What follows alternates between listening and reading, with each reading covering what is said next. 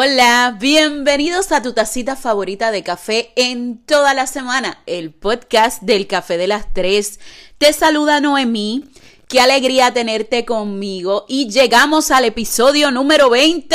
Aplausos. Todavía no tenemos efectos de sonido, pero yo, yo solita me aplaudo. Eh, esto es un logro increíble, de verdad. Ustedes no saben lo feliz que yo estoy. Episodio número 20. Y para este episodio yo elegí un tema complicado. ¿Por qué hacerlo fácil si difícil es más interesante? Miren, vamos directo al grano. Yo creo que eh, la sociedad prácticamente nos obliga o nos impone el hecho de ser amable.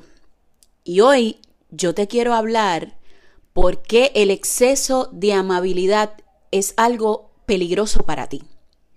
Y yo sé que suena contradictorio, porque si comenzamos por definir el término amable, es una persona que se comporta con agrado, con educación, con afecto hacia los demás. Y tú dirás, pero es que eso está bien, o sea, ¿por qué, por qué puedes, puede estar mal ser demasiado amable? ¿Cómo algo bueno puede ser malo? Pues mira, yo te voy a explicar. Eh, yo creo que aquí eh, la, la palabra clave es demasiado. ¿Y qué es demasiado? Pues mira, demasiado es más de lo que es bueno. Yo quiero que tú te imagines un vaso de agua. Cuando tú, el vaso ya viene, pues, para una cantidad de agua. Y cuando tú sigues llenando y llenando y llenando ese vaso, ¿qué sucede? Se desborda, haces un reguero increíble eh, y entonces, obviamente, eh, sobrellenaste el vaso, hiciste un reguero, pusiste más de lo que deberías. El exceso de amabilidad afecta todas las esferas de tu vida. Eh, y yo sé que quizás en este momento tú estás como que un poco confundido en el aspecto de sí, quizás la amabilidad con la gente, pero no, no, no, no. Mira, en el amor, en, aspectos de amor, la idea de que mientras más atentos, más complacientes, más incondicionales seamos con el otro, más amor vas a recibir. Y eso no en todos los casos es correcto. Hemos visto eh, estas personas que son súper buen partido, pero en muchas ocasiones no reciben lo que dan en aspectos del amor. Y todo eso viene a causa de un exceso de amabilidad. Eh, en aspectos económicos, siempre tenemos esta persona que es quien le resuelve económicamente a los demás. Y las personas hacen el compromiso de pago, pero no siempre cumplen. Y todo esto sucede porque los otros no te toman en serio porque piensan que tú siempre vas a, estar ahí para resolverles económicamente. Otro de los factores bien importantes, mucha gente pide el dinero y luego de que pide el dinero prestado, que yo no le aconsejaría a nadie que me esté escuchando aquí que preste dinero a sus amigos. Me disculpan, pero esa es mi, ¿verdad? Mi opinión. Pero eh, quizás el amigo eh, dice, ay, no, yo no le voy a pagar porque a esa persona le sobra el dinero y quizás ni se acuerda que me debe, por el exceso de, amabilidad que tú proyectas. Miren, en aspectos de salud, eh, el exceso de amabilidad a veces provoca que tú te preocupes más por la salud de otros que por la propia. Eh, pasa mucho con las mamás, eh, se preocupan mucho por la salud de sus hijos, a, los hijos no le puede faltar una pestaña, pero ellas hacen años que no van al ginecólogo, hacen años que no van a un internista a chequearse cómo están, eh, de, pues, de todas las condiciones. pasa también en aspectos de pareja. a veces nos preocupamos muchísimo por la salud de nuestra pareja, pero descuidamos la propia. En aspectos de salud pasa cuando tú también tienes un exceso de amabilidad contigo mismo. Y aquí voy a, a, hacer una pausita para poderte explicar este concepto. Vas al gym hoy. te duele todo el cuerpo porque le diste súper durísimo. Al otro día te levantas con mucho dolor y dices, ay, no, yo no voy, yo no voy porque es que yo, yo fui ayer y, y pues yo me merezco un descanso. Mm, demasiada amabilidad te aleja de conseguir tus verdaderas metas.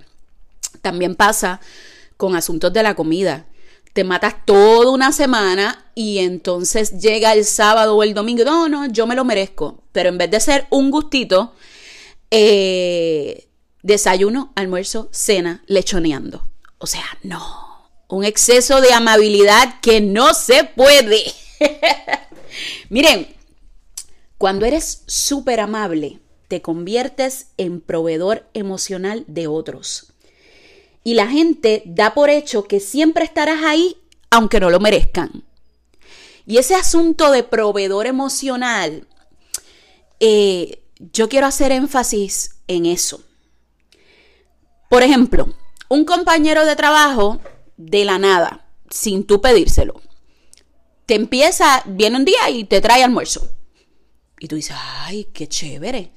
Ya el segundo día te vuelve y te trae almuerzo tú quizás ese día le dices, mira, no, este, déjame darte algo para... Y él, te dice, no, no, no, no, no, no, tranquilo, tranquilo, no me des nada.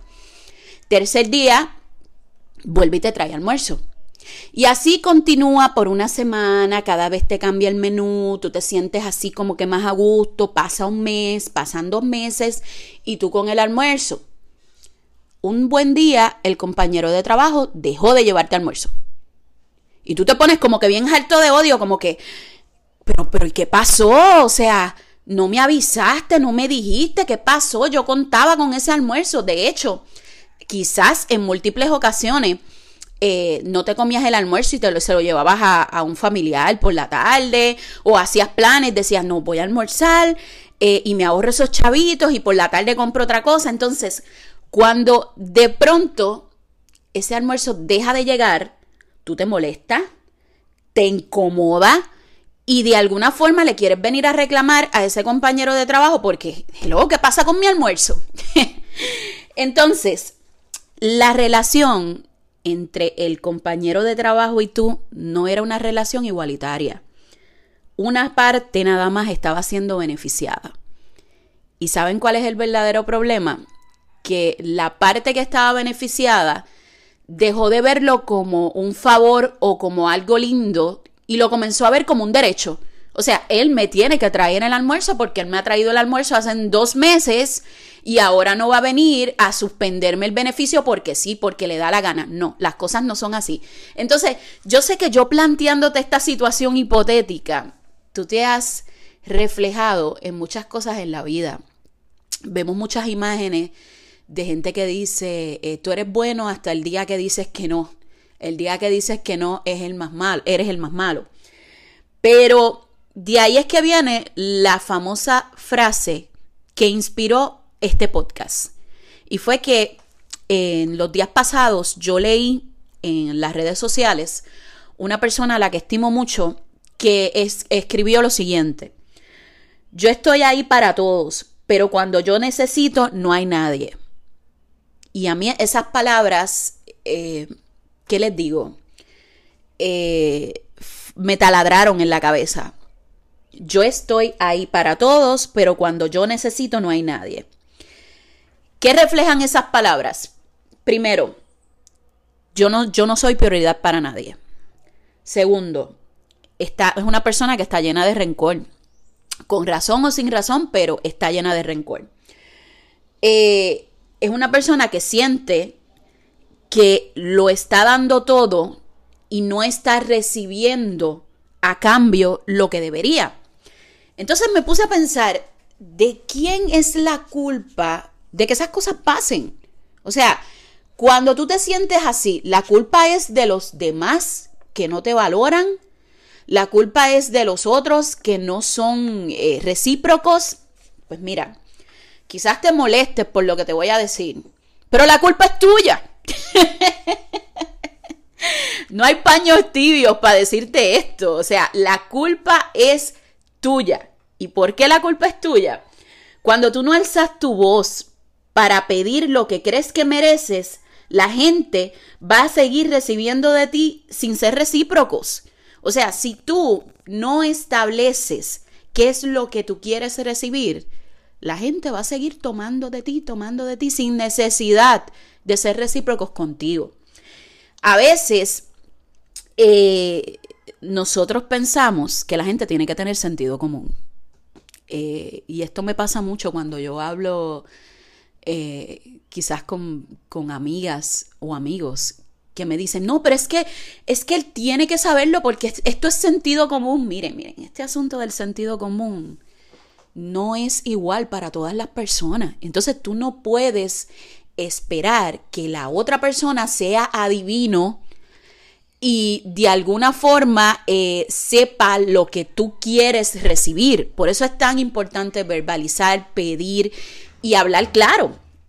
Entonces, eh, si tú no estableciste los límites, tu amabilidad, tu amabilidad va a seguir, va a seguir eh, ¿qué te digo? Siendo desperdiciada tal vez. Yo, yo no quisiera usar el término desperdiciada porque la, amabilidad es un don. Pero cuando no estableces un límite, sí se desperdicia. ¿Qué puedes hacer? Te voy a decir lo que tú puedes hacer. Eh, a veces cuando hablo con la gente, personas buenas, de buen corazón, me dicen, este, eh, negra, es que yo soy así. Ah, utilizo el asunto de negra porque es que la gente me dice así. O sea, no vayan a empezar los changuitos a estar hablando. Me dicen, negra, es que yo soy así. Eh, mi personalidad es así. No me gusta ser malo con otros. Eh, tampoco me gusta, a mí me nace del corazón. Sí, sí, sí, sí, sí. Te nace del corazón y todo lo que tú quieras. Pero llega un punto en que tú necesitas ser compensado. O sea, esto no es dar, dar y dar y dar. Eh, ¿Cuál es la palabra clave de este episodio? Equilibrio. Otra vez, equilibrio. Busca el equilibrio entre llevarte bien con otros y estar en paz contigo mismo. O sea, es un balance. Imagínate esta, estas balanzas y tienes que en, tener la misma cantidad en un lado y la misma cantidad en el otro. Es ese balance entre ser amable y ser valiente para ponerle límites a otro y darte tu lugar. O sea, tú no puedes esperar que otra gente, otra gente te valore si tú no te valoras. O sea, ¿de, qué estamos hablando? Si tú quieres que otros, tu pareja, tus amigos, tu, tu círculo, te comience a valorar, tú tienes que empezar por valorarte tú. Y dejar de esas ideas que, que simplemente te, te dicen que si tú no eres tan amable con los demás te vas a quedar solo. Mira, a veces es difícil aceptarlo, pero si tú te rodeas de gente que solamente está a tu lado para conseguir cosas, esa gente no, no son las personas correctas para ti. Y aunque llegue el momento en que al establecer límites te quedes solo, pues qué bueno, la gente correcta llegará a ti. Pero entonces, yo quisiera que este podcast te sirviera para que cada vez que tú digas, ay, este, yo soy bueno con la gente y la gente no es así conmigo, tú te autoevalúes y digas, ¿qué está pasando? ¿Qué estoy haciendo? Que no estoy recibiendo lo que estoy dando. Miren, eh, este consejo sobre la amabilidad te aplica tanto en el amor, en lo económico y en tu salud. Deja de ser tan amable para todo el mundo. Y bien importante, dentro del asunto de la amabilidad también está este asunto de tomar postura, de no tomar postura, de estar en estado neutro. De que a veces eh, quieres opinar sobre algún tema, pero te cohibes y dices, no, eh, no lo voy a hacer porque es que eh, pues se puede molestar aquel o el otro y entonces evitas tomar posturas para quedar bien con todo el mundo y te tengo una noticia. Nunca vas a poder complacer a todo el mundo. Hace un tiempito atrás, eh, yo hablaba con una amiga que me decía que poco a poco ella ha dejado de compartir cosas en su Facebook por, por lo que diga la gente, por pensar que, que la gente puede tener una opinión sobre ella.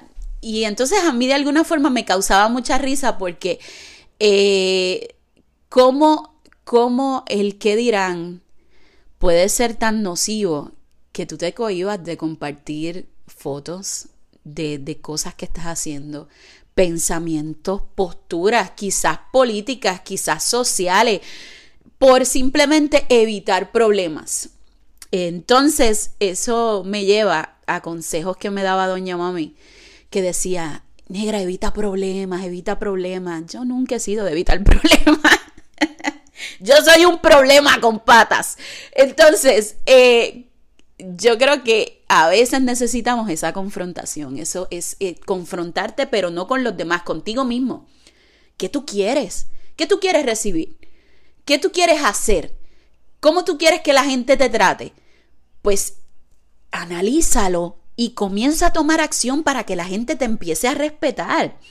Nada, pero absolutamente nada en esta vida es eterno. Entonces tú no te tienes que conformar como que, ay, es que yo soy así, demasiado amable y pues fue lo que me tocó vivir. No, no, o sea, ¿por qué hacer una penitencia y decir, eh, eso fue lo que me tocó vivir? No, no te conformes con conductas que te hacen daño modifícalas, establece el balance ideal para que la amabilidad no te consuma y te convierta en marioneta de otros.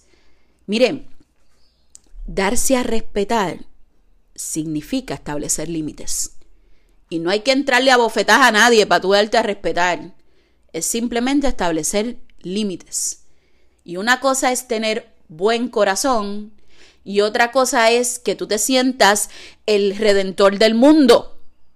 Entonces, el día de hoy necesitas establecer límites y entender que la amabilidad es buena, pero demasiada amabilidad es peligrosa para ti. Hasta aquí el episodio de hoy. Gracias por escucharme. Estamos celebrando otra vez el 20. Comparte esto con tus amigos o con cualquier persona que tú creas que le puede interesar el tema. Eh, celebro con ustedes cositas grandes que vienen para el café de las tres. Gracias por su apoyo. Ve a Facebook y déjame saber qué te pareció este episodio. Y también déjame saber qué otros temas te gustaría escuchar en el café de las tres. Hasta la próxima.